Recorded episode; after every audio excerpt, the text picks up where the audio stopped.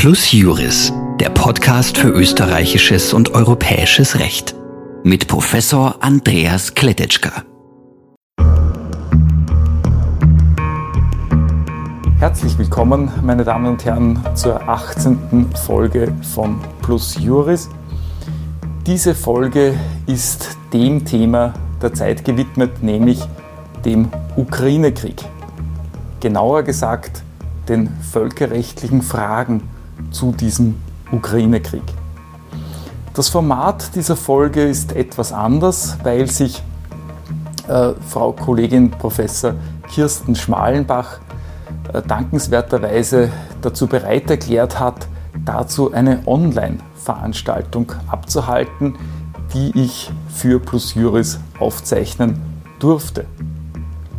Diese Veranstaltung wird von Frau Sarah Wissmann moderiert, die die Fragen des Publikums sammelt und auch eigene Fragen stellt.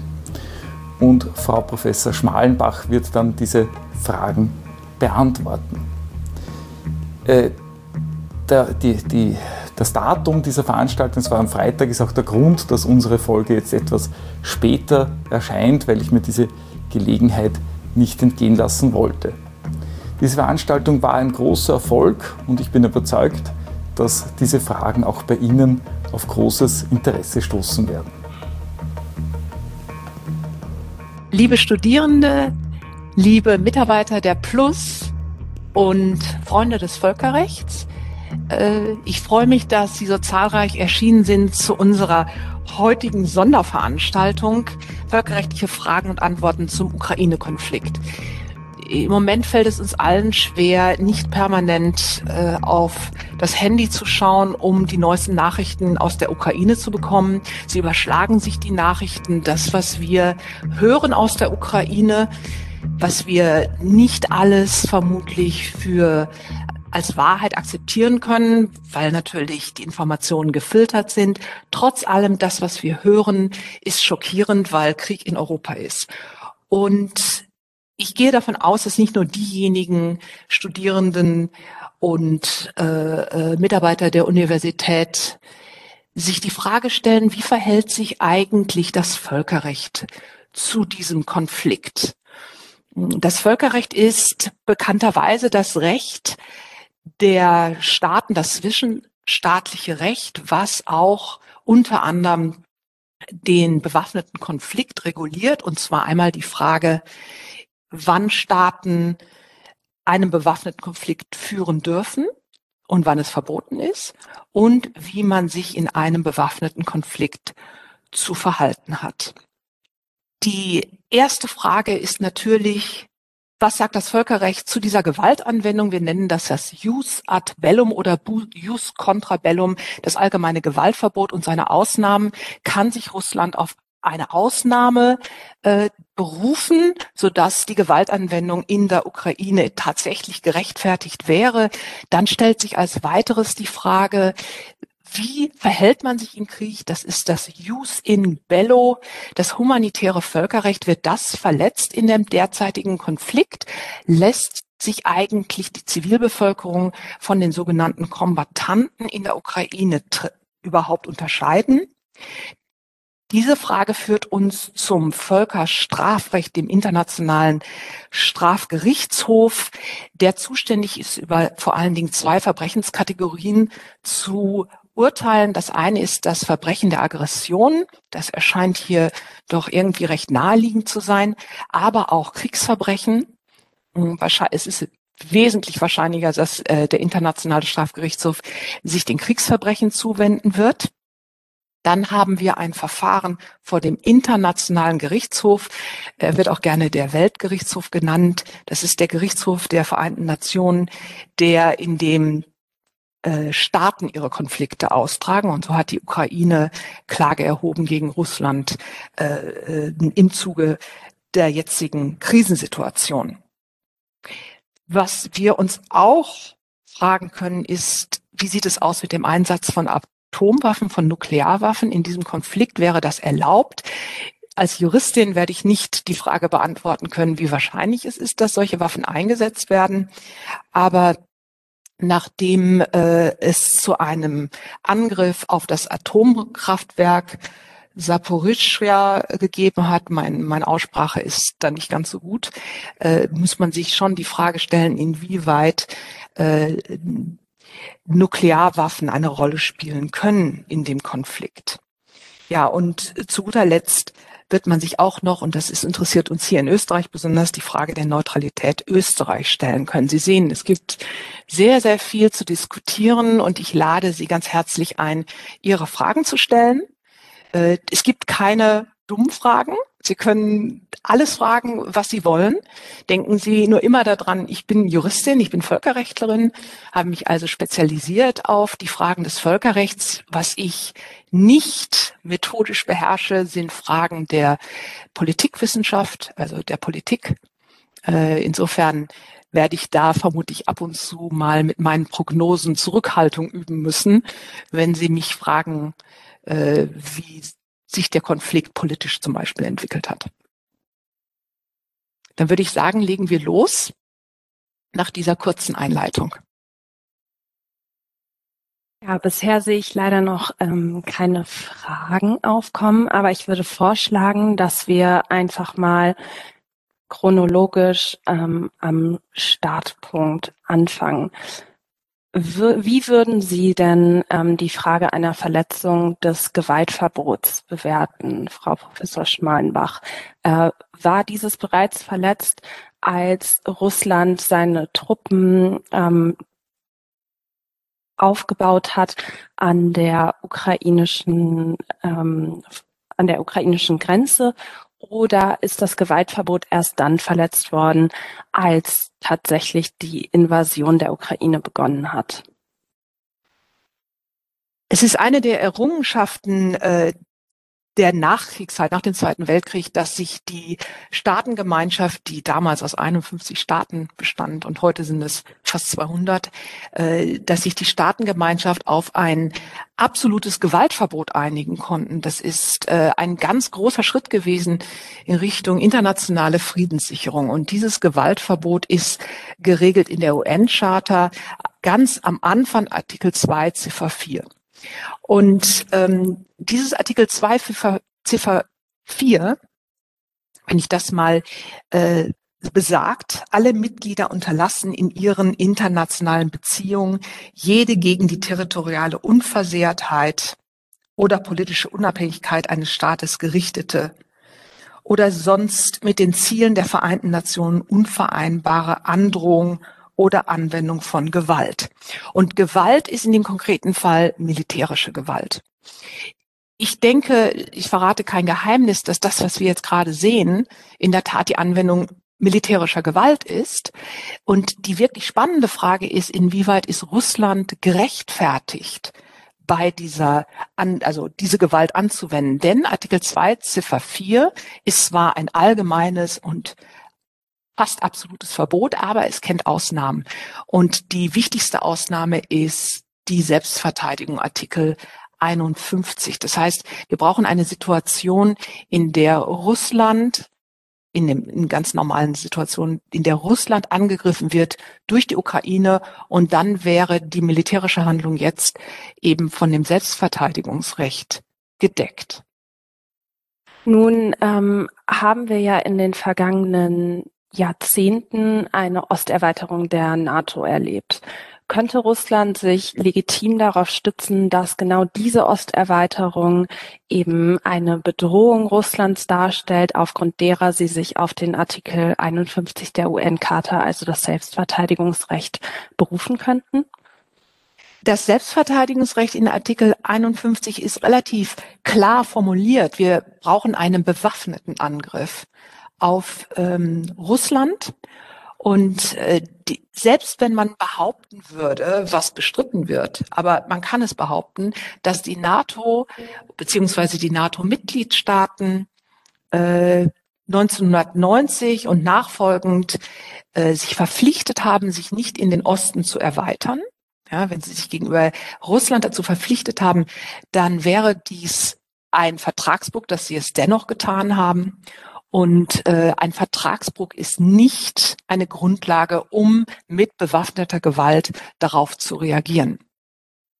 Das ist äh, insofern kann man wirklich sagen, die Osterweiterung der NATO mag eine Provokation sein, das gibt es sehr oft in internationalen Beziehungen, aber sie sind keine Grundlage für eine Selbstverteidigung mit militärischen Mitteln.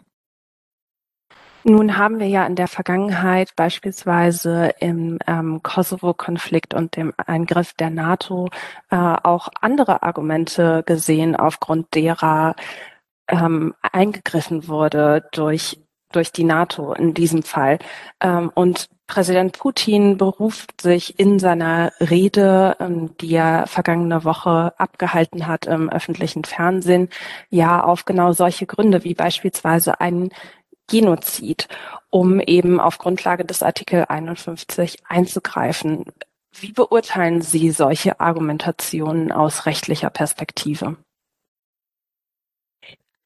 Wenn es zu einem bewaffneten Konflikt zwischen Staaten kommt, dann wird natürlich die Frage der Selbstverteidigung sehr innovativ behandelt und sehr weit ausgelegt. Ja, also äh, man, die Staaten und das ist auch ein Zeichen dafür, dass das Völkerrecht durchaus ernst genommen wird, versuchen auf Basis des ähm, versuchen auf Basis völkerrechtlicher Argumente zu begründen, warum sie ähm, ich muss mal eben, ich werde hier ein bisschen abgelenkt, so ist besser, äh, warum sie sich auf das Selbstverteidigungsrecht berufen können. Na, jetzt haben wir zwei Situationen.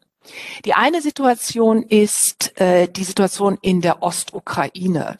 Und äh, Präsident Putin sagt, dort findet Genozid statt. Und dazu muss man äh, den Gesamtzusammenhang dieses Vorwurfs sehen. Also Russland hat der Bevölkerung in dem Osten der Ukraine also in diesen Regionen Donetsk und Luhansk, die russische Staatsangehörigkeit verliehen. Es gab dort ohnehin eine russische Minderheit. Und jetzt behauptet, also die Beweise fehlen dafür, äh, behauptet Russland, dass Genozid oder genozidähnliche Zustände gegen äh, die hier herrschen würden, dass die Ukraine versucht, ein Genozid an dieser russischen Bevölkerung zu begehen. Die Reaktion darauf war dann die Anerkennung der Unabhängigkeit dieser beiden Regionen. Der, das ist ein, ein Winkelzug dahingehend, dass man sagen könnte, dass jetzt diese beiden Regionen unabhängige Staaten sind, sind natürlich nur von Russland als unabhängig anerkannt worden, von niemandem sonst in der Welt, und dass deswegen Russland kollektiv diesen Regionen bei ihrer Selbstverteidigung gegen die Ukraine hilft. Sie sehen also, wir sind in einem Dreiecksverhältnis. Wie immer basieren all diese Behauptungen und Vorwürfe auf unsicheren bis zu gar keinen Tatsachengrundlagen. Es ist also weder erwiesen, dass es einen Genozid gibt, was dann, wenn überhaupt, die Voraussetzung dafür wäre, dass eine Sezession stattfinden könnte von diesen beiden Gebieten, die dann von Russland anerkannt wird. Denn Russland, wenn Russland diese beiden Regionen als unabhängige Staaten anerkannt, anerkennt, dann greift es natürlich ähm, in die inneren Angelegenheiten der Ukraine ein, weil diese beiden Territorien sind ja Teil der Ukraine. Also, das Ganze ist eine sehr komplexe, eine sehr komplexe Rechtfertigungsstrategie, die aber viele Probleme hervorbringt und äh, verursacht und deswegen auch vom Westen zurückgewiesen wird als eine Rechtfertigung für diese Kampfhandlung. In dem Zusammenhang noch eine kurzer Hinweis. Es werden sehr viele Parallelen gezogen zwischen der Situation 1999 Kosovo und der jetzigen Situation. Denn 99 gab es schwerwiegende Menschenrechtsverletzungen im Kosovo. Es wurde diskutiert, ob Kosovo Staatlichkeit gelten, also sich unabhängig erklären darf, erklären äh, darf als eine Art Selbsthilfemaßnahme wegen dieser Menschenrechtsverletzung mit der Konsequenz, dass andere Staaten den Kosovo als Staat anerkennen und dann die Möglichkeit einer kollektiven Selbstverteidigung äh, haben, wenn das Volk der Kosovaren weiter, weiter angegriffen wird. Das hat übrigens damals Russland äh, nicht gelten lassen wollen, dieses Argument. Das ist ja sehr interessant, insbesondere in Bezug auf die Tatsache, dass Sie sich ja jetzt genau dieser Argumentation bedienen, wobei man auch sagen könnte, dass Sie sich ein bisschen ja, ähm, parodistisch fast schon dieser Argumentation bedienen. Jetzt sehe ich hier Fragen aus dem Publikum. Lassen Sie uns noch kurz bei der Rechtfertigungsstrategie beziehungsweise bei den Argumenten äh, Russlands bleiben. Und zwar kommt hier die Frage aus dem Publikum zu den ähm, potenziellen gebrochenen Vers Versprechen der NATO ähm, wie Sie das äh, eben bereits erwähnt hatten, wird die Frage gestellt, ob diese eigentlich schriftlich festgehalten worden sind oder ob diese nur mündlich gegeben worden sind. Ich ähm, schließe daran jetzt noch die Frage an, was für eine rechtliche Bedeutung ähm, das dann jeweils haben könnte. Könnten Sie das kurz einordnen? Die Versprechen gegenüber der NATO, die gebrochenen Versprechen, sind, äh, ich glaube, mündlich gegenüber Baker, also dem äh, dem Außenminister der USA als NATO-Mitglied äh, gemacht worden. Schriftliche Versprechen und die nachher gesprochen werden, mündliche Versprechen, das ist eigentlich für die völkerrechtliche äh, Analyse der Situation irrelevant. Denn Unabhängig davon, ob diese Versprechen gebrochen worden sind, rechtfertigen sie nicht eine Reaktion, wie wir sie jetzt gerade sehen. Das heißt, es mögen russische Sicherheitsinteressen durch die NATO verletzt worden sein. Das bestreitet keiner. Also, dass die Russland sich vielleicht durch die NATO und die NATO-Osterweiterung bedroht fühlt, dass in der Geschichte so etwas öfter mal auf dem Tisch war und man insbesondere von der westlichen Seite versucht hat, Russland zu beruhigen, also mündlich und schriftlich Versprechen abgegeben hat, das ist an sich betrachtet ein internationaler Vorgang. Und vielleicht haben die NATO-Mitgliedstaaten Versprechen gebrochen und können dafür auch unter Umständen rechtlich zur Verantwortung gezogen werden. Aber das Gewaltverbot, das Gewaltverbot ist in den internationalen Beziehungen eines der wichtigsten Prinzipien. Und es ist eine Errungenschaft der modernen Staatengemeinschaft, dass auf verbrochene Versprechen nicht mit Gewalt geantwortet werden darf, sondern nur mit den Mitteln der friedlichen Streitbeilegung. Mhm. Das heißt, als Schlussfolgerung können wir daraus ziehen, selbst wenn Verbrechen gebrochen worden sind oder vertragliche Verpflichtungen, so rechtfertigt das niemals zu einem ähm, bewaffneten Konflikt beziehungsweise einem Verstoß gegen das Gewaltverbot. Gut, ich denke, ähm, dann gehen wir jetzt auch schon zum Jus in Bello, dem humanitären Völkerrecht oder dem Kriegsrecht umgangssprachlich über. Hier sind einige Fragen gestellt worden. Ich möchte zunächst einmal eine Frage aus dem Publikum aufgreifen, die sich insbesondere auf den ähm, Aufruf Zelenskis bezieht, äh, dass sich eine, ein internationales Kontingent an Freiwilligen in der Ukraine versammeln kann oder soll äh, aus ukrainischer Perspektive. Es wird gefragt, ähm, wie es zu beurteilen ist, dass Freiwillige in Form eines internationalen Kontingents einer freiwilligen Armee für die Ukraine kämpfen. Können Sie dazu eine spontane Einschätzung abgeben? Es ist im Prinzip, was Präsident Zelensky macht, ist, er will eine Fremdenlegion formieren. Und das Problem von Fremdenlegionen ist nicht so sehr, ob das Völkerrecht die erlaubt oder verbietet, sondern ob das nationale Recht das erlaubt oder verbietet. Deswegen haben Sie wahrscheinlich gehört, dass gewisse Staaten wie zum Beispiel Lettland sagen, wir erlauben fremden Staatsangehörigen, ja, also vor allen Dingen Ukrainer, die in Lettland leben, in die Ukraine zu gehen, um dort Waffendienst zu leisten. Sie werden nicht strafrechtlich verfolgt, wenn sie wieder zurückkommen. Das ist der Kernpunkt. Wir haben also nationale Gesetze, die es den eigenen Staatsangehörigen oder Einwohnern auf dem Territorium verbietet, in die Armee eines fremden Staates zu gehen. Das kommt, ist fast in je allen Strafrechtsordnungen so der Fall. Und für diese ganz spezielle Situation werden diese Strafnormen jetzt aufgehoben. Mhm. Sehr interessant. Und dann ähm, bringt uns das vielleicht auch gleich zu einer weiteren Frage, nämlich äh, der Frage der Neutralität, die hier einige brennend interessiert. Zunächst einmal vielleicht in Bezug auf die österreichische Perspektive. Wie weit kann Österreich denn gehen mit seiner Unterstützung der Ukraine, zum Beispiel mit Waffenlieferungen, ohne dabei in Konflikt mit dem Neutralitätsgebot zu kommen, das ähm, für Österreicher eine besonders große Bedeutung hat? Ja, es ist eher die, die Neutralität an Österreich. Das ist so ein bisschen, äh, äh, hat so, zog er sie halb, sagen sie hin. Die, äh, man weiß nicht so ganz genau, wie es steht mit der österreichischen Neutralität. Das ändert sich immer über die Jahre.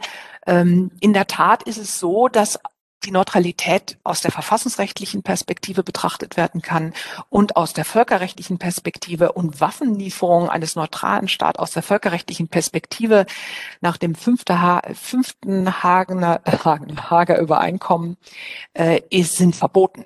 Also das, äh, das geht nicht. Das wäre ein Bruch der Neutralität damit eine Völkerrechtsverletzung gegenüber all den Staaten, denen Österreich völkerrechtlich die Neutralität versprochen hat. Es ist eine andere Frage, äh, wie sich das verfassungsrechtlich verhält, wie sich das auch verhält im Kontext der Europäischen Union. Denn ähm, die Europäische Union hat ja bekannterweise vor kurzem gesagt, sie würde Waffen liefern an die äh, an die Ukraine. Das ist sehr spannend, weil die EU hat ja gar keine eigenen Waffen, sondern sie erlaubt dann vor allen Dingen die Waffenlieferung durch die Mitgliedstaaten. Da hat es einige Verwirrungen gegeben. Und, äh, und da stellt sich natürlich immer wieder die Frage, wie sich dann die äh, Österreich in der Europäischen Union im Rat verhält zu diesen äh, den Entscheidungen der Europäischen Union, um die eigene Neutralität zu wahren. Und was sollte Österreich dann tun, um die eigene Neutralität zu wahren? Gäbe es da eine Möglichkeit? Also es gibt eine Möglichkeit, Sie können sich so äh, sozusagen konstruktiv enthalten. Also Sie können nicht mitstimmen, ohne damit die Waffenlieferungen zu gefährden. Das ist äh, die, die wichtigste Möglichkeit, die die GAS, GAS zulässt, auch insbesondere bei der Verhängung von Sanktionen.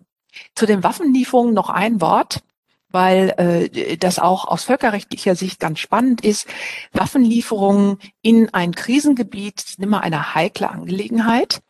Aber in einem konkreten Fall ist die Ukraine der angegriffene Staat und die Ukraine hat um Waffenlieferungen gebeten. Das heißt, das Völkerrecht erlaubt Waffenlieferungen an die Ukraine, weil sich die Ukraine gerade selbst verteidigt. Es würde keine Waffenlieferung erlauben, zum Beispiel an die die Regionen, die Separatisten in der östlichen Ukraine. Würden Sie denn sagen, dass im heutigen Friedenssicherungssystem, wie wir es seit ähm, der Zeit nach dem Zweiten Weltkrieg eben ähm, kennen, das Gebot der Neutralität überhaupt noch eine große Bedeutung hat? In welchem Verhältnis steht es zur UN-Charta? Wie können wir das einschätzen? Die UN-Charta respektiert die Neutralität ihrer Mitgliedstaaten. Es ist äh, kein Problem, neutral zu sein. Es gibt ja auch sehr viele Staaten, äh, die neutral sind. Die, äh, die Schweiz hat lange von einer Mitgliedschaft bei der UN abgesehen, sind erst 2002 Mitglied geworden, wegen ihrer Neutralität, aber das ist mehr eine Frage der inneren Haltung ähm, zu den Aufgaben der Vereinten Nationen, als dass die UN sich darum großartig kümmern würde.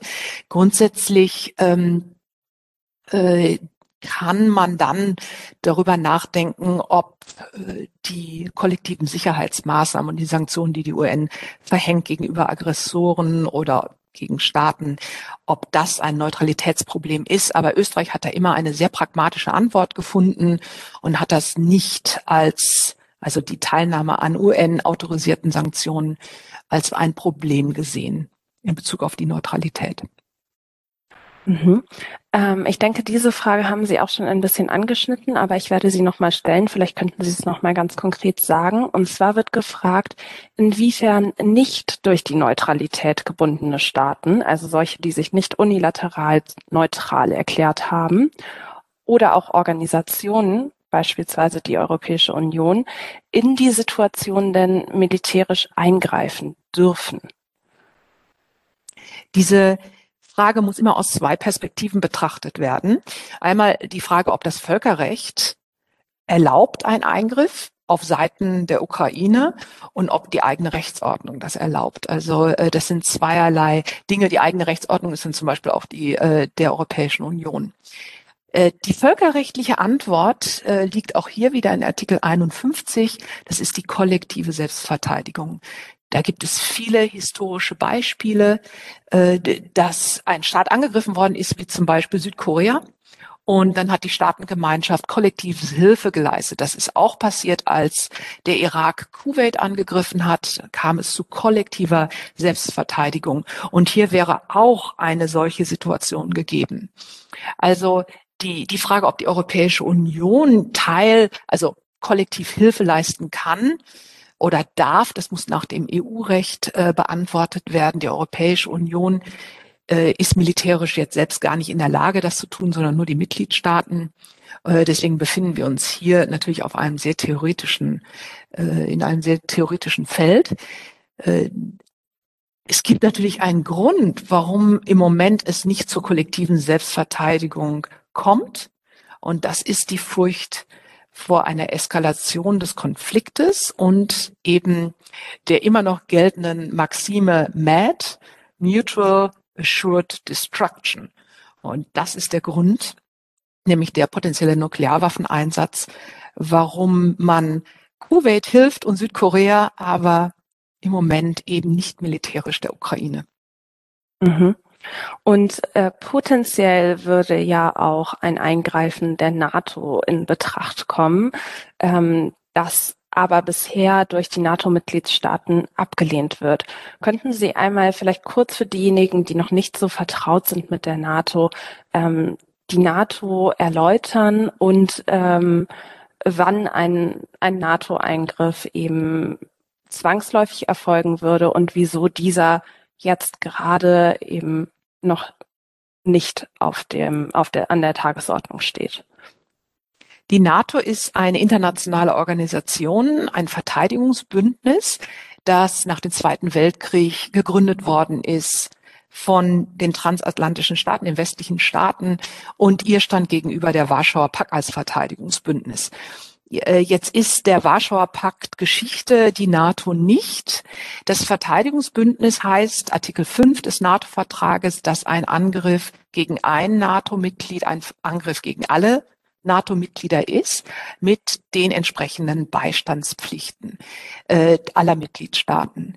Allerdings da dürfen Sie das nicht so verstehen, dass deswegen alle gleich zur Waffe greifen müssen, alle Staaten sofort mit militärischer Gewalt zur kollektiven Selbstverteidigung streiten. Es gibt da viele Varianten, wie man helfen kann, den Luftraum schließen, den Luftraum öffnen, Überflüge erlauben, Waffen liefern und so weiter und so fort.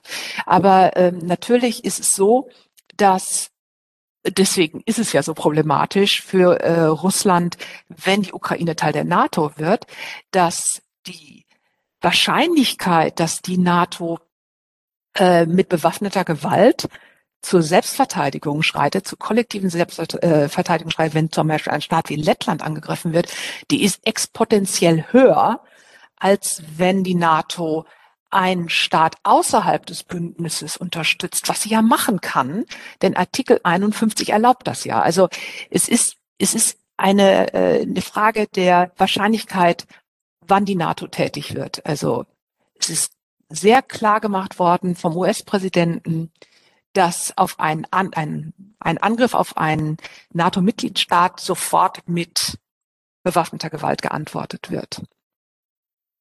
Da Sie jetzt gerade nochmal auf das Selbstverteidigungsrecht eingegangen sind, möchte ich hier nochmal eine Frage aus dem Publikum dazu aufgreifen.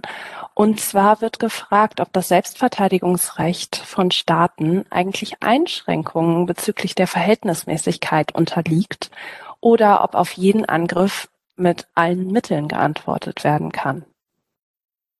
Das ist eine, eine sehr gute Frage. Also das Verhältnismäßigkeits Prinzip ist ein allgemeiner Rechtsgrundsatz des Völkerrechts und deswegen muss auch eine Selbstverteidigungsmaßnahme äh, verhältnismäßig sein. Ähm, es gab in der Geschichte mehrere Fälle, wo Staaten zwar auf Basis von Artikel 51 ähm, rechtmäßig sich verteidigt haben, sind dann aber im wahrsten Sinne über das Ziel hinausgeschossen, haben zum Beispiel nicht nur den Feind zurückgedrängt, sondern sind darüber hinausgegangen.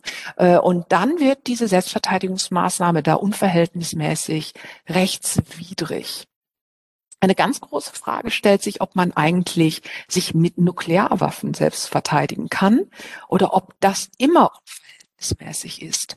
Da hat der IGH einen Gutachten zu verfasst, ein sehr umstrittenes äh, zu der Rechtmäßigkeit des Einsatzes von Nuklearwaffen. Die Frage wurde von der UN-Generalversammlung gestellt und die Generalversammlung wollte natürlich, dass ähm, der IGH sagt, nein, nein, keine keine Atomwaffen, keine Nuklearwaffen einsetzen. Das ist immer unverhältnismäßig. Das war aber leider nicht die Antwort, die der IGH gegeben hat.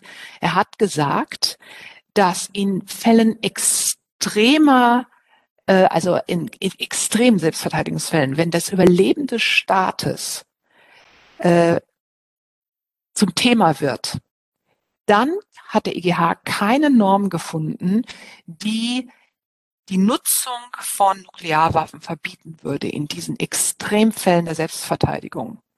Natürlich kann ich dann auch gleich hinterherfügen, dass äh, die, äh, russische Föderation sich jedenfalls nicht darauf berufen dürfte, weil sie ja gerade äh, der Aggressor ist, sondern das wäre dann eher der Fall der Ukraine, die gerade in ihrem Überleben bedroht ist durch den Angriff.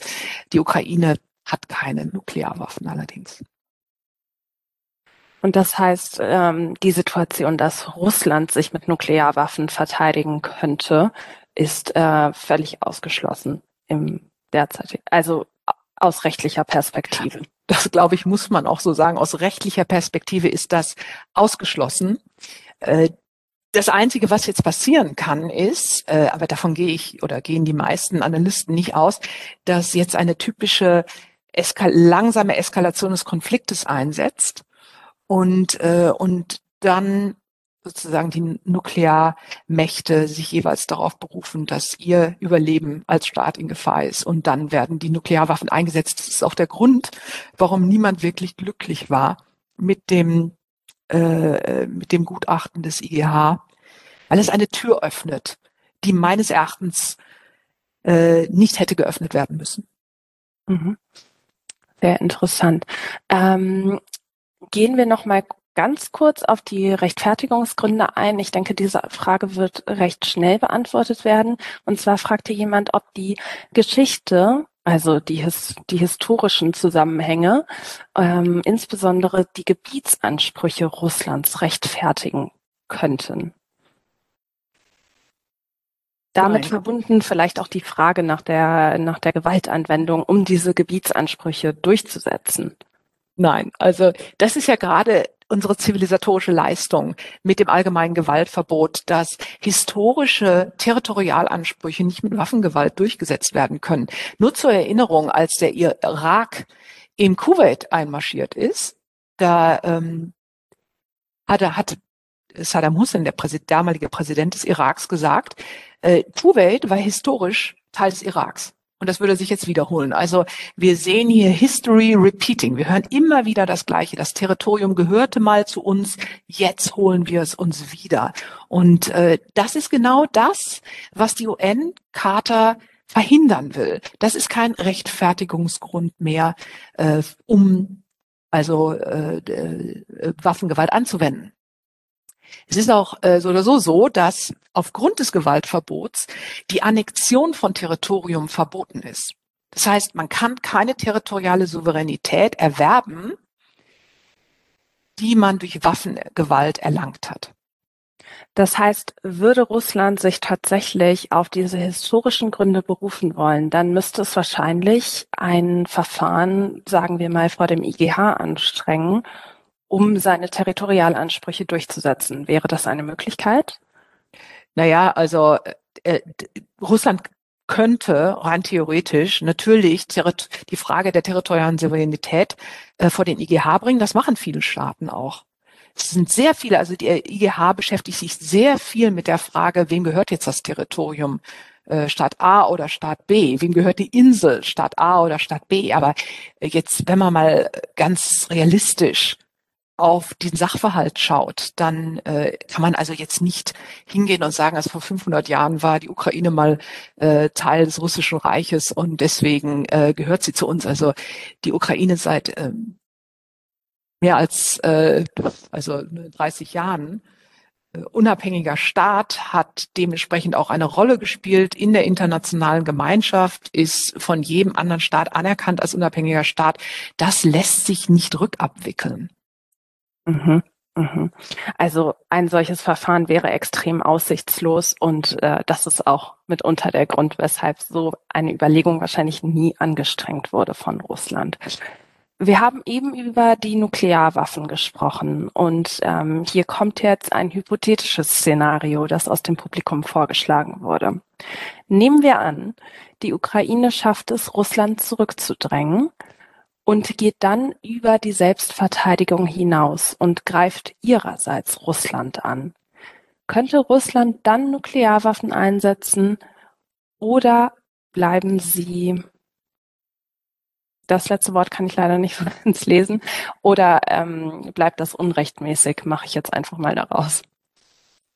Ja, also äh, für den, also wir sind ja gerade so ein bisschen in der David-Goliath-Situation. Ja, also wenn wir jetzt hypothetisch sagen, die Ukraine schafft es, die Russen zu verdrängen und fangen an, dann Russland anzugreifen, das ist ja der Kern der Frage, äh, dann ist eigentlich, wird über das Selbstverteidigungsziel hinausgeschossen. Es ist aber übrigens eine sehr, sehr schwierige Frage. Sie wird sich mit Russland nicht stellen, die Frage, weil es ist sehr unwahrscheinlich, dass die Ukraine jemals in der Lage ist, Russland anzugreifen. Und sie würden das auch gar nicht tun. Aber Natürlich stellt sich die Frage, inwieweit die Selbstverteidigung auch so weit geht, dass man einen Regimewechsel in dem Angreiferstaat versucht hervorzu, äh, äh, herbeizuführen. Diese Frage hat sich besonders drängend gestellt im Irak-Kuwait-Konflikt. Denn damals hat der äh, ähm, Bush, Präsident Bush Senior, hat gesagt, wir müssen aufhören, sobald der Irak zurückgedrängt worden ist, ja, aus Kuwait hinaus muss der bewaffnete Konflikt aufhören, weil ansonsten die Selbstverteidigung umschlägt in eine rechtswidrige Gewaltsanwendung, weil auch verhältnismäßig, unverhältnismäßig. Äh, das hatte dazu geführt, dass Saddam Hussein in der Macht blieb und damit weiter eine Bedrohung war, nicht mehr so sehr für Kuwait, aber äh, für den Rest der Welt. Und, äh, und so hat sich in dem konkreten Fall die Frage gestellt, darf die Selbstverteidigung so weit gehen, dass man den Kopf des Aggressors abschlägt, nämlich den, die Regierung äh, wechselt. Äh, ich würde sagen, dass allgemeiner Konsens in der Völkerrechtslehre ist, nein, das darf man nicht. Mhm. Ähm, dann eine eine weitere Frage. Nun äh, bewegen wir uns ein bisschen mehr in Richtung der Sanktionen. Wie, ähm, durch die EU, durch einzelne äh, Mitgliedstaaten der Europäischen Union, aber auch durch ähm, andere Staaten weltweit eingesetzt worden sind. Äh, gibt es denn hier aus völkerrechtlicher Sicht äh, Grenzen bezüglich der gegen Russland gesetzten oder geplanten Maßnahmen? Mhm. Ähm, also First einmal nur zur Klärung. Sanktionen sind jetzt wirtschaftliche Sanktionen. Also zum Beispiel Russland aus SWIFT ausschließen, Handelsboykotte, all diese, diese wirtschaftlichen Maßnahmen. Davon muss man trennen jetzt Waffenlieferungen. Das sind keine Sanktionen. Ja, also wir reden jetzt nicht über Waffenlieferungen, sondern äh, der sehr weitreichende Boykott der Staaten, aber auch der Zivilgesellschaft, die natürlich jetzt Privatwirtschaft äh, handelt. Sanktionen sind in diesem Kontext, den wir jetzt gerade sehen, sogenannte Gegenmaßnahmen, weil Russland ein grundlegendes Prinzip des Völkerrechts, nämlich das Gewaltverbot, verletzt hat und einen äh, unabhängigen Staat, einen friedlichen Staat angegriffen hat, dürfen andere Staaten darauf reagieren und selbst wenn jetzt die Sanktionen an sich rechtswidrig wären in einem Friedenszustand, wären sie jetzt rechtmäßig, weil es eine Antwort ist auf die Aggression. Wir nennen das eine sogenannte dezentrale Rechtsdurchsetzung. Das heißt, jeder Staat versucht jetzt, diesen Konflikt über Wirtschaftssanktionen zu beenden, indem man Russland dazu zwingt, wegen des wirtschaftlichen Schmerzes äh, aufzuhören. Ob das erfolgreich ist, äh, werden wir sehen. Aber es ist das Mittel, was die internationale Gemeinschaft gerade neben allgemeinen Verurteilungen an der Hand hat. Das wohl effektivste Mittel. Und es ist äh, völkerrechtswidrig äh, unter der Prämisse, die ich jetzt hier auch als völkerrechtlich richtige Analyse hinstelle, dass Russland das Gewaltverbot verletzt hat und daher völkerrechtswidrig handelt. Und sagen wir mal hypothetisch, dass die russische Bevölkerung nun darunter stark leiden würde. Also mhm. es würden Hungersnöte ausbrechen, die Menschen äh, würden anfangen zu erfrieren in Russland recht unwahrscheinlich, da sie genügend Gas zur Verfügung stehen haben. Aber sagen wir mal, die Bevölkerung leidet sehr stark unter mhm. diesen ergriffenen Sanktionen. Könnte das eine potenzielle Grenze äh, für Sanktionen ja. darstellen? Ja, man darf durch Gegenmaßnahmen nicht die Menschenrechte außer Kraft setzen. Das ist ein großes Problem von Wirtschaftssanktionen, insbesondere beim to Total Boykott. Äh, der Internationale Gerichtshof hat sich in einer äh, einstweiligen äh, so vorläufigen Maßnahmensituation mit dieser Frage beschäftigen müssen. Da ging es um die Sanktion der USA gegen den Iran. Der, die sind so komplett, dass es zu großem Leid kommt in der iranischen Bevölkerung, weil es zum Beispiel an Medizin fehlt und anderen lebenswichtigen Gütern.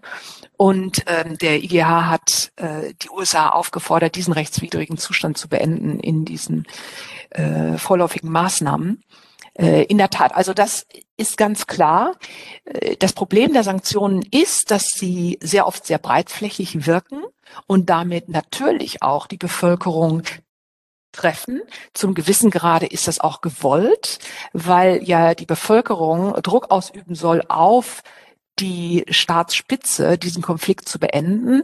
Wenn es aber zu schwerem menschlichen Leiden kommt, zu äh, einer humanitären Krise sozusagen durch, hervorgerufen durch die Sanktionen in Russland, dann muss die Staatengemeinschaft Ausnahmen vorsehen, also zum Beispiel die Lieferung von Medikamenten erlauben und so weiter und so fort. Mhm. Mhm.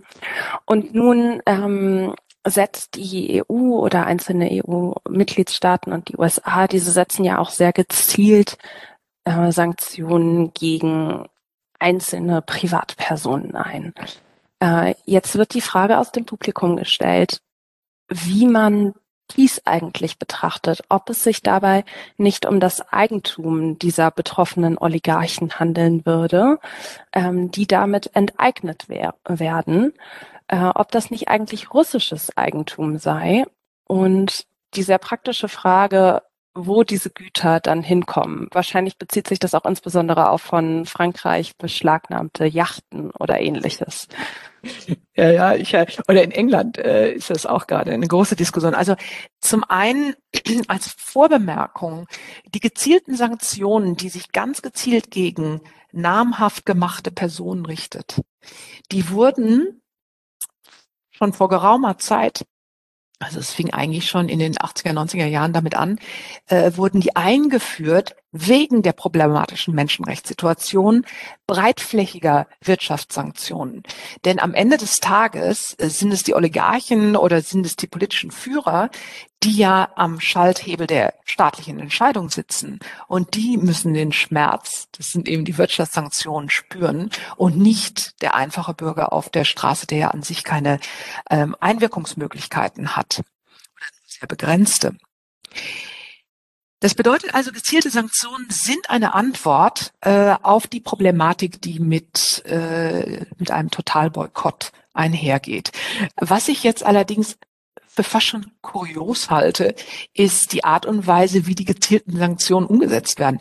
Also ich glaube, es war die Außenministerin des Vereinigten Königreichs, die wirklich gesagt hat, dass bei der Beschlagnahmung dieser, dieser Yachten der Oligarchen und des Verkaufs dieser Yachten solle nicht das Recht sozusagen dieser Maßnahme entgegenstehen. Also sie wollen nicht auf das Recht hören. Das finde ich jetzt ein bisschen skurril, weil das ist in der Tat, wenn diese Yachten verkauft werden, eine Enteignung. Und das ist eigentlich gar nicht Sinn und Zweck der Sanktionen. Generell geht jetzt im Moment die Staatengemeinschaft in der Tat danach äh, in diese Richtung, dass sie versucht, ähm, die äh, Sanktionen, die eingefrorenen Mittel zu vergolden und an die Ukraine zurückzuführen. Also ich könnte mir sehr gut vorstellen, dass äh, auch die äh, die Staat, das staatliche Vermögenswerte Russlands, äh, das ist auch die, das Gold, was in den USA gelagert ist, äh, was jetzt gerade beschlagnahmt worden ist, dass das später dem Aufbau der Ukraine zu, also für den Aufbau zur Verfügung gestellt wird, ähm, wenn die Ukraine, sollte sie unabhängig bleiben können. Aber, aber in der Tat muss man sagen, es bleibt eine Enteignung. Enteignung ist ja nicht per se rechts widrig, aber Enteignungen müssen auf Basis des Rechts passieren und zum Zweiten müssen die Personen, die enteignet werden, auch entschädigt werden. Deswegen sind Sanktionen, die mit dem Einfrieren von Vermögensgegenständen einhergehen, bedeutet eigentlich nur, dass, äh, dass kein Zugriff mehr möglich ist auf die Yacht, nicht, dass die Yacht verkauft wird. Mhm. Ähm, lassen Sie uns noch mal zurückkehren ein bisschen äh, zum humanitären Völkerrecht. Hier gibt es zwei ganz interessante Fragen, die aus dem Publikum gestellt werden. Ähm, ich starte mal mit einer Frage, die sich auf die Zivilisten in der Ukraine äh, bezieht. Und zwar äh, die Frage, wie die Bewaffnung dieser Zivilisten eigentlich völkerrechtlich zu bewerten ist. Im, Im humanitären Völkerrecht, also dem sogenannten Jus in bello, also dem Recht, was das Verhalten äh, im bewaffneten Konflikt regelt, also was erlaubt ist an ähm, bewaffneten Maßnahmen was verboten ist im Konflikt. Äh, dieses Recht verlangt, dass man trennt zwischen der Zivilbevölkerung und den Kämpfenden, den sogenannten Kombattanten. Und so in dem Moment, wo die Zivilbevölkerung bewaffnet wird und sie an den Feindseligkeiten teilnehmen, werden sie zum Kombattanten. Und das bedeutet, nach humanitärem Völkerrecht, dass diese Personen dann auch getötet werden dürfen. Da darf man sich keine Illusionen machen. Es gibt das sogenannte Kombattantenprivileg. Das bedeutet, dass wenn ein Kombatant einen anderen tötet, dann ist das kein Mord im strafrechtlichen Sinne. Das Kombatantenprivileg hat dann aber auch die Kehrseite, nicht wahr? Also man ist dann legitimes militärisches Ziel, wie Sie eben schon genau. erläutert haben. Das ähm, bringt uns zu einer ganz interessanten Überlegung. Die zweite Frage aus dem Publikum. Ähm, nämlich stellt hier jemand die Überlegung an, ob Putin nicht eigentlich Kombatant ist und daher legal getötet werden dürfte. Dieselbe Frage möchte ich gerne auch ähm, in die andere Richtung stellen, könnte Zelensky eigentlich legal getötet werden? Ist dieser auch Kombatant? Das ist eine interessante äh, Frage. Ich habe das heute Morgen in den Nachrichten gelesen, dass äh, in den USA Politiker äh, gefragt haben, ob es nicht irgendwie einen Stauffenberg geben können, einen effektiven Stauffenberg äh, oder einen Brutus, äh, der kurzen Prozess mit Putin macht. Und auch wir hier im äh, Völkerrecht haben uns ja die Frage gestellt, wie sieht's denn mit dem Tyrannenmord aus? Das ist ja immer wieder ein, eine gern zitierte Figur. Jetzt ist es so, dass wenn wir uns erstmal auf Putin konzentrieren, aber Zelensky zählt da natürlich auch zu, das sind die Oberbefehlshaber der Streitkräfte und damit sind sie erstmal Kombatanten. Ja, also sie sind legitime militärische Ziele. Es ist natürlich noch was anderes, wenn der Grund für die, ich glaube, jetzt waren es schon drei Attentatspläne, die vereitelt worden sind auf Zelensky, wenn der Grund, ihn zu eliminieren, nicht seine, seine Funktion im Krieg ist, sein Kombatantenstatus, sondern seine Funktion als gewählter Präsident der Ukraine, weil nämlich ein Regimewechsel äh, bewirkt werden soll, dann sozusagen befinden wir uns außerhalb des humanitären Völkerrechts und der Erlaubnis, dass Kombattanten getötet werden müssen, dann äh, muss die Bewertung eine andere sein. Mhm, also eine differenziert zu betrachtende Frage, auf yes. die man keine eindeutige Antwort geben kann. Dann sehen wir ja auch zunehmend ein Eingreifen von belarussischer Seite in den Konflikt, die sich ja anfangs neutral positioniert haben, beziehungsweise ja doch äh, mittlerweile ihren Status der Neutralität aufgegeben haben äh, und äh, Russland sogar dadurch durch diese Verfassungsänderung ähm, möglicherweise das Aufstellen von Atomwaffen auf ihrem eigenen Gebiet ermöglichen. Es wird daher die Frage gestellt, wie die Tatsache rechtlich zu beurteilen ist, dass Belarus russischen Truppen erlaubt, vom eigenen Territorium Angriffe gegen die Ukraine zu starten. Also erst einmal handelt Belarus damit völkerrechtswidrig, weil sie einen ähm, Aggressionskrieg unterstützt. Äh, sie, sie nimmt Partei damit, sie hilft Russland in diesen äh, bewaffneten Konflikt und äh, da sie sich jetzt nicht auf kollektive Selbstverteidigung berufen können, verletzen sie damit auch das Gewaltverbot. Also es ist völkerrechtswidrig, was Belarus macht. Ob sie vorher neutral waren, das würde ich jetzt mal nicht so sagen. Sie haben ja doch an diesen angeblichen Manövern teilgenommen. Es ist auch so, dass man das an den Panzern erkennt. Die haben dann schon die Abzeichen, damit die sich nicht gegenseitig im Friendly Fire ähm, äh, zerstören, die Panzer.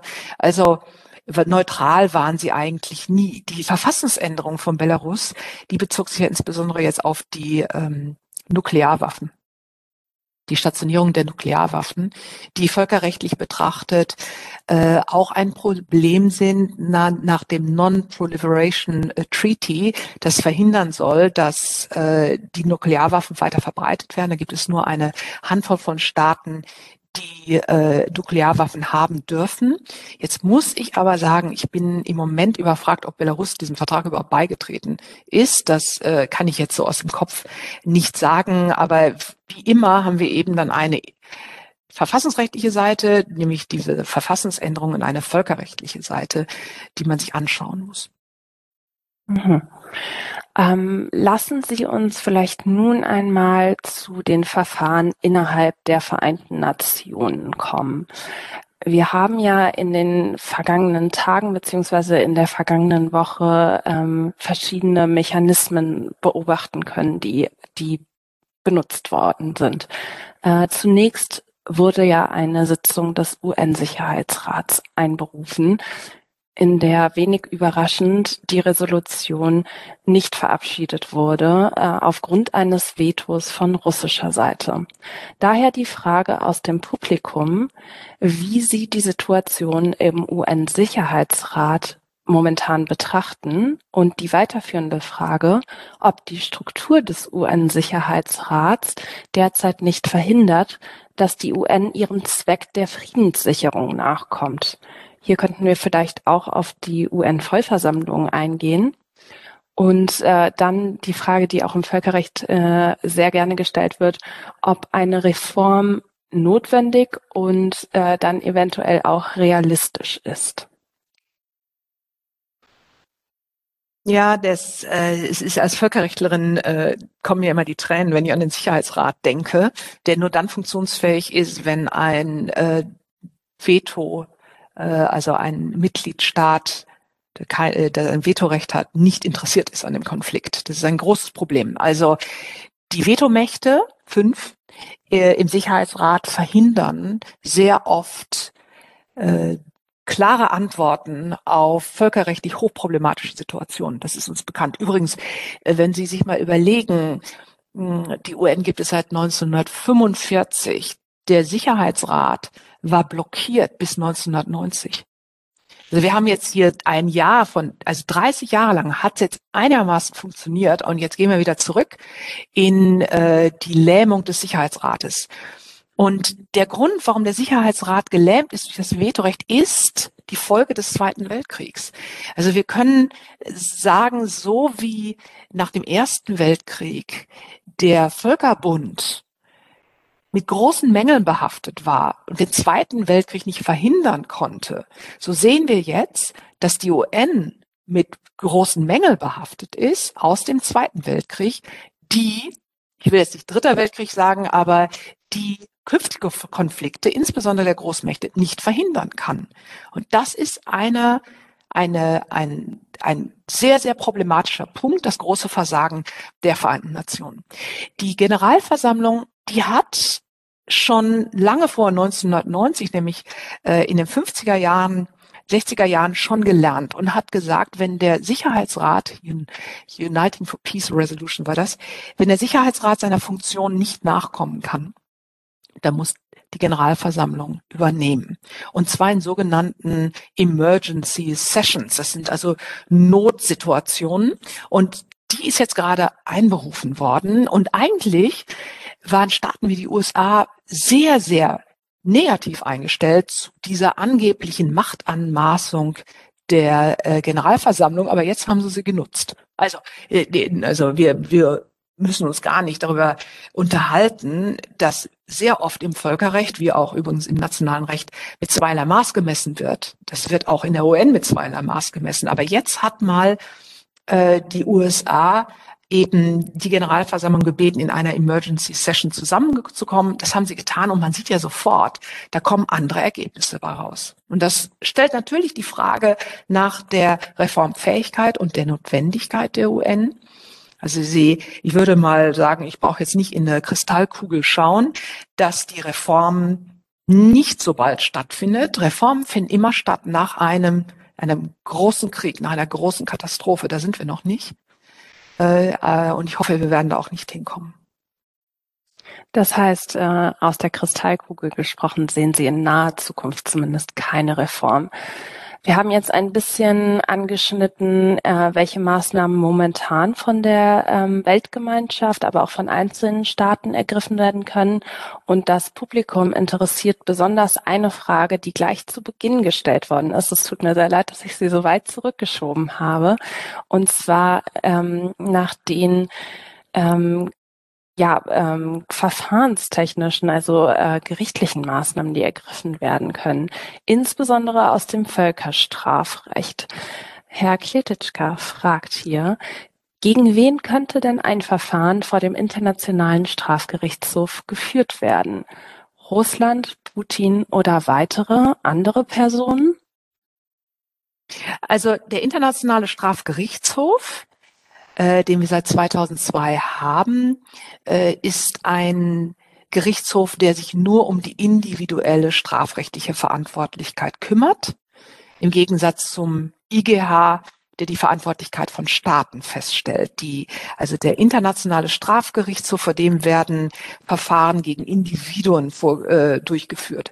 Und da gibt es jetzt äh, zwei Kategorien, zwei interessante Straftatbestände.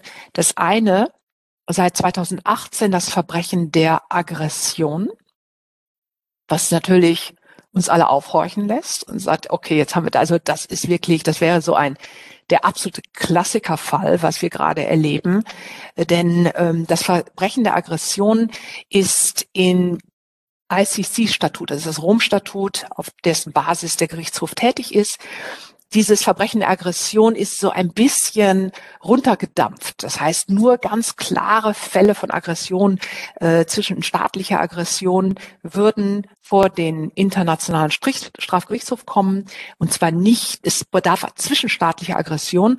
Und das ist dann ein sogenanntes ähm, ein Leadership Crime, ein Verbrechen der Personen, die diese Aggression angeordnet haben, wie zum Beispiel Putin oder die Generäle.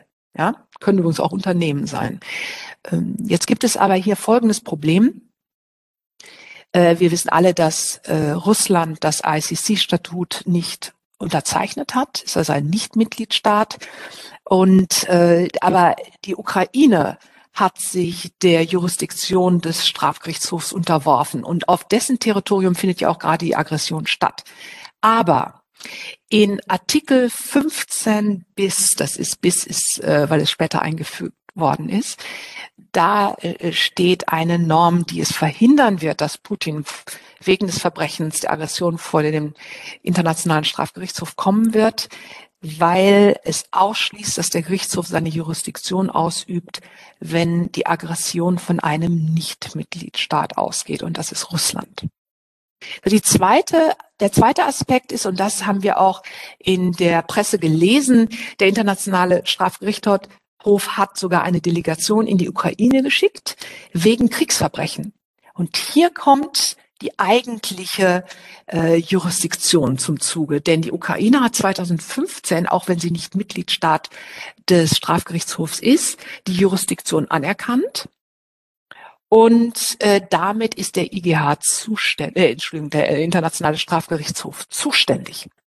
Und deswegen die äh, äh, die, die Maßnahmen jetzt, Materialien zusammen, um später nachweisen zu können, dass dort, wir nennen das die Situation in der Ukraine, dass dort Kriegsverbrechen begangen worden sind.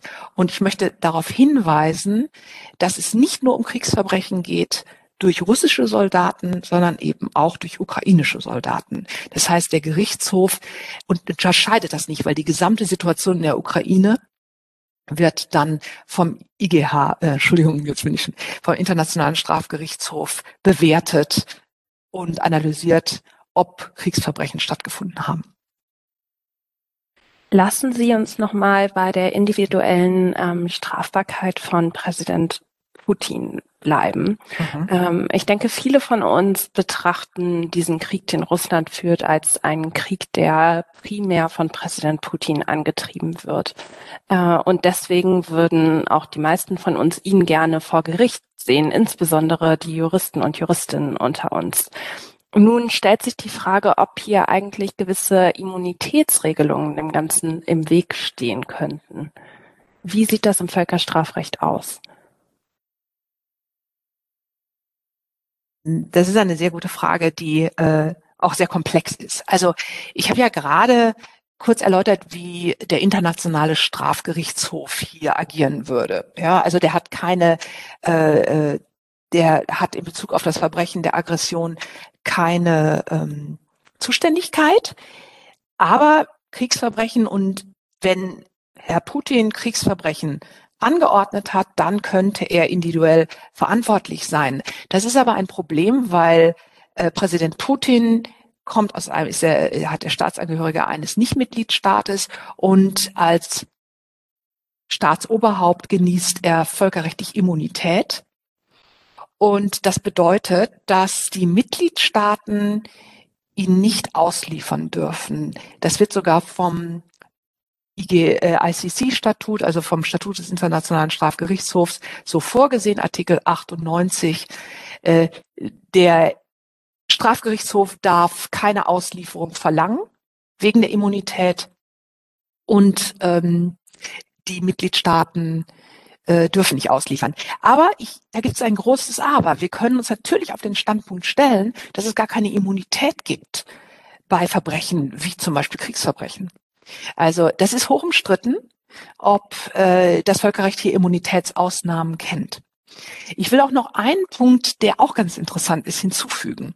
Jetzt haben ganz viele Staaten, die Mitglieder sind des Internationalen Strafgerichtshofs, in ihr nationales Recht diese Verbrechen eingeführt und dazu gehört auch das Verbrechen der Aggression. Das heißt, auch wenn der internationale Strafgerichtshof vielleicht keine Jurisdiktion hat, so könnte es doch sein, dass andere Staaten Putin wegen des Verbrechens der Aggression anklagen, mit dem Argument, dass das Völkergewohnheitsrecht ist, dieses Verbrechen der Aggression, und dass sie als Staaten universelle Jurisdiktion über dieses Verbrechen ausüben. Bleibt immer noch das Problem der Immunität. Wie gesagt, Gibt es Immunität bei solchen schwerwiegenden Verbrechen? Darüber ist sich die Wissenschaft nicht ganz einig. Der IGH, also unser Weltgerichtshof, der sich um die Streitigkeiten zwischen Staaten äh, kümmert, der ist sehr konservativ und hält immer noch die Immunität von Staatsoberhäuptern sehr aufrecht, insbesondere wenn sie im Amt sind. Mhm. Hier konnten wir ja auch schon Präzedenzfälle beobachten äh, in der Völkerrechtsgeschichte, wenn ich mich da nicht ganz irre, insbesondere auch was Auslieferungen und Nichtauslieferungen angeht. Ähm, jetzt eine Frage, die vielleicht ein bisschen davon abgeht, ähm, die sich wieder auf die Kriegssituation bezieht. Und zwar wird gefragt, ob ein Staat im Kriegsfall Medien bezüglich der freien Berichterstattung beschränken darf. Ist es zulässig, dass in der EU russische Sender verboten werden? wie wir das momentan ja beobachten? Das ist äh, eine sehr komplexe Frage. Äh, wir können diese Frage der Einschränkung der Meinungsfreiheit einmal aus der ukrainischen Perspektive betrachten, einmal der, aus der europäischen. Die Ukraine befindet sich gerade in einem Konflikt. Ähm, sie ist an die EMRK gebunden und hat gegenüber dem, äh, äh, dem äh, na, jetzt sitze ich gerade auf der, gegen, hat schon bereits gegenüber äh, dem Europarat festge äh, festgestellt, dass es den Notfall erklärt und dass gewisse Menschenrechte, wie zum Beispiel die Meinungsfreiheit, für einen gewissen Zeitraum, 30 Tage, glaube ich, suspendiert sind. Okay, das, das ist eine ganz normale Reaktion, weil man ja auch versucht, Propaganda zu verhindern und so weiter und so fort. Ähm, die Situation ist natürlich anders für die europäischen Staaten, die sich gerade nicht in einem staatlichen Notstand befinden und die auch nicht deswegen die EMRK suspendieren können, beziehungsweise haben sie auch nicht gemacht. Allerdings gibt es auch das Verbot der Propaganda. Also wenn ähm, jetzt Kriegspropaganda ausgeht von diesen äh, Sendern, dann kann zum Beispiel die Einschränkung, weil die Meinungsfreiheit ist ja nicht uneinschränkbar, äh, diese kann diese Propaganda verboten werden, weil das in einem legitimen Interesse des Staates ist und wichtig für äh, die demokratischen Prozesse in dem Staat. Gut, dann eine allerletzte Frage meinerseits, bevor wir die Diskussion schließen. Und zwar eine Grundsatzfrage, die wir uns, glaube ich, insbesondere als Völkerrechtlerinnen und Völkerrechtler stellen, aber auch als Juristinnen und Juristen und Nicht-Juristinnen und Nicht-Juristinnen. Ähm, wie steht es um die Resilienz des Völkerrechts? Ist das Völkerrecht nun am Ende oder sehen Sie in der Reaktion der Staatengemeinschaft eine Bestärkung des Völkerrechts? Als Völkerrechtlerin würde ich natürlich sofort sagen, also das Völkerrecht ist äh, unter Druck durch die Situation, aber zeigt auch seine Stärke. Ja, es hat in der Geschichte viele Situationen gegeben, in denen das Völkerrecht sehr stark unter Druck war. Äh, wir haben natürlich das Problem im Völkerrecht, dass Hegemonialmächte immer eine Sonderrolle einnehmen. Für Hegemonialmächte ist es wesentlich leichter, Völkerrecht zu brechen als für andere Staaten. Wir haben das Problem, dass die internationale Staatengemeinschaft nicht immer gleichmäßig auf Völkerrechtsbrüche reagiert. Das sind alles Probleme einer Rechtsordnung, die anarchisch ist, fast, die dezentral ist. Also das Völkerrecht ist weit davon, perfekt zu sein. Aber auch viele Staaten haben keine perfekte Rechtsordnung. Aber im Moment ist es einfach das einzige was wir haben im zwischenstaatlichen Verhältnis. Und ich muss sagen, und das ist mein Abschlusswort äh, in dem Fall, ich bin doch ganz beeindruckt, mit welchen Mitteln auf Grundlage des Völkerrechts gerade mit der Situation umgegangen wird. Also das Völkerrecht hat auch Zähne. Nicht ganz so scharf, wie wir uns wünschen wollten, aber es funktioniert in doch einigen Bereichen. Vielen Dank. Ich denke, das ist ein guter Abschlusssatz. Äh, vielen Dank, Frau Professor Schmalenbach, dass Sie uns Ihre Zeit zur Verfügung gestellt haben. So viele Fragen aus dem Publikum. Damit blenden wir uns aus dieser Veranstaltung zum Ukraine-Krieg aus. Ich darf mich für Ihr Interesse sehr herzlich bedanken und hoffe, dass Sie auch das nächste Mal wieder dabei sind bei Plus Juris. Dankeschön.